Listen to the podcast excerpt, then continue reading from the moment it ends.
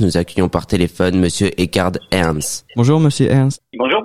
Vous êtes responsable de l'analyse macroéconomique mondiale et régionale pour l'Organisation mondiale du travail. Les points positifs de l'intelligence artificielle, c'est qu'elle peut analyser une grande quantité de données en un temps record, ce qui permet aux entreprises de prendre des décisions plus éclairées. Est-ce que l'IA est déjà beaucoup utilisée pour prendre des décisions?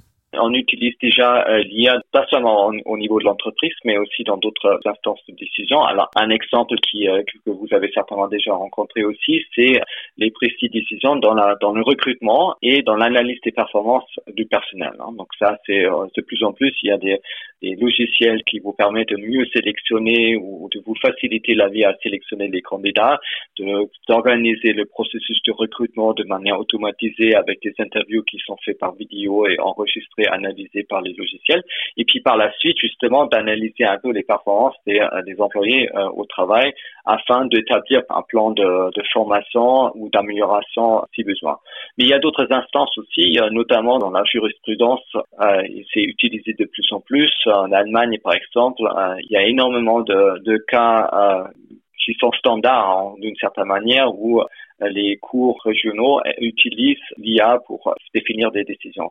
Et puis, troisième point, notamment pour les monitoring, la surveillance du respect des règles sur le marché du travail, il y a de plus en plus d'administration du travail qui utilise ça pour analyser un peu des points précis ou des points clés où ils doivent intervenir de manière systématique afin de garantir l'implémentation et l'application des règles du marché du travail. On a, par exemple, dans certains pays euh, membres en Europe de l'Est, il y a l'administration du travail qui utilise ça pour faire euh, des interventions clés dans certaines entreprises qui euh, sont à haut risque d'utiliser ou d'employer un emploi informel. L'intelligence artificielle a-t-elle des effets négatifs sur le monde du travail?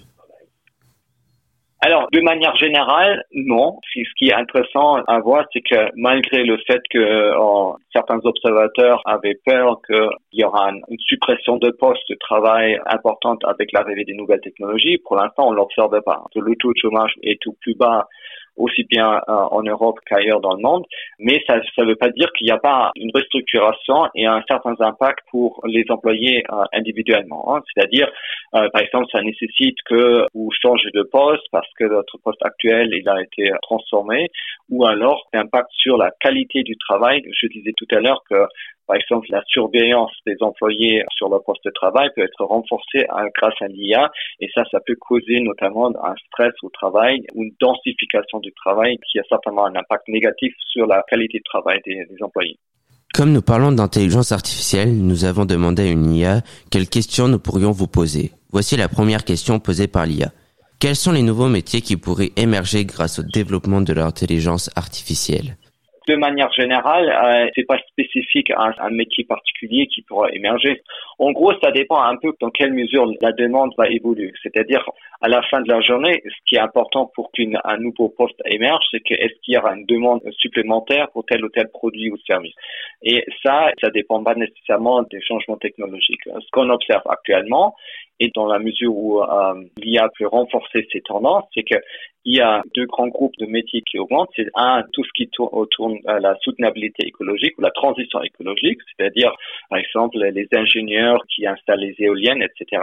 Donc, si l'IA nous permet d'accélérer cette transition écologique, effectivement, elle va créer indirectement, d'une certaine manière, euh, plus de postes dans cette transition écologique. Le deuxième grand chantier ou la deuxième grande restructuration, transformation qu'on observe, c'est avec le vieillissement de la population, il y aura de plus en plus de demandes dans le secteur de la santé. Pareil, si l'IA nous permet de, mieux euh, fournir des services dans la santé, ça va effectivement créer des emplois supplémentaires dans ce secteur-là. La dernière question de l'IA est quelles compétences seront essentielles pour les travailleurs dans un monde où l'intelligence artificielle est largement utilisée?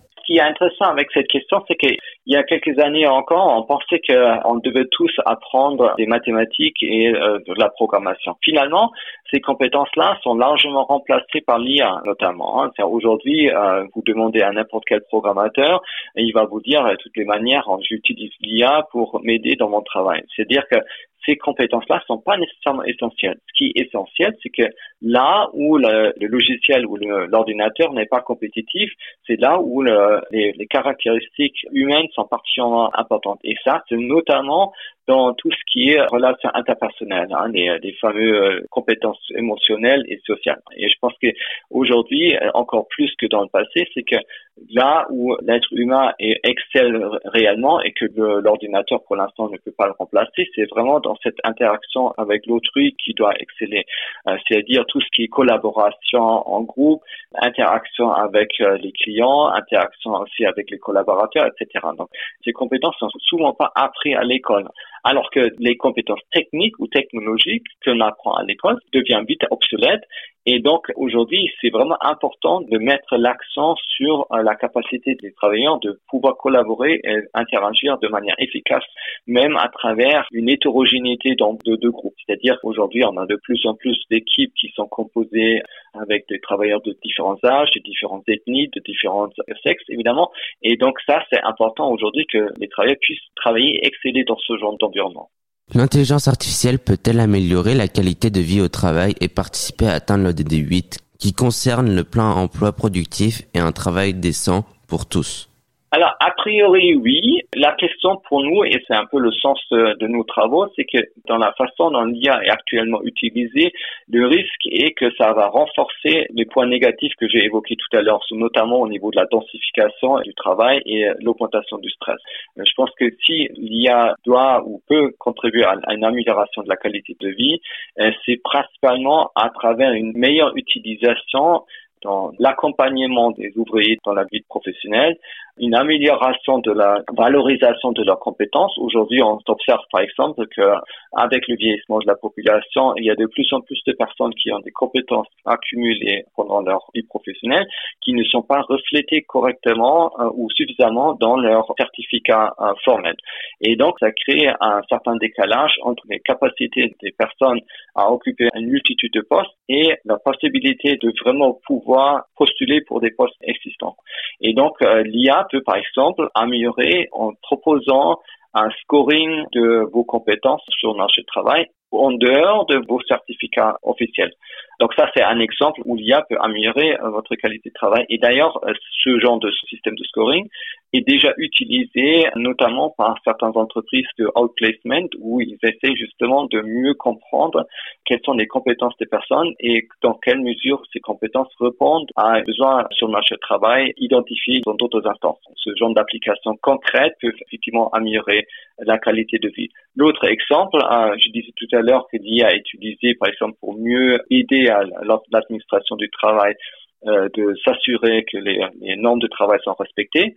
Pareil, c'est que dans la mesure où l'IA peut améliorer ce travail des inspecteurs, ça augmente euh, fortement la chance que l'emploi informel diminue au cours du temps. Donc pareil, c'est que utiliser à bon escient, l'IA peut effectivement améliorer aussi bien le nombre de travail que la qualité des travailleurs.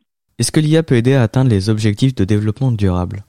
C'est pareil, c'est tout à fait possible qu'il y a puisse atteindre ces objectifs, euh, notamment, comme je disais tout à l'heure, en améliorant ou en accélérant plutôt la, la transition écologique, mais ça nécessite une réorganisation, une, restructuration dans la façon dont l'IA est actuellement appliquée. Euh, un exemple concret avec lequel certaines villes déjà sont en train d'expérimenter, c'est améliorer le système de mobilité. Actuellement, comme vous savez, euh, c'est partout dans le monde, on mise beaucoup sur la mobilité individuelle, alors qu'on sait que les villes sont surchargées que ça crée des bouchons, ça crée de la pollution, etc. L'IA peut améliorer ce genre de système si on propose un meilleur système d'intégration des différents modes de, mobilité. Et comme je disais, c'est que certaines villes ont déjà expérimenté avec ça. Hambourg, en Allemagne, il y en a un. Euh, il y a certaines villes en Chine qui essaient de faire ça aussi, euh, justement pour donner plusieurs options en termes réels aux euh, personnes à identifier le meilleur trajet, le meilleur moyen de, de rendre d'un point A à un point B.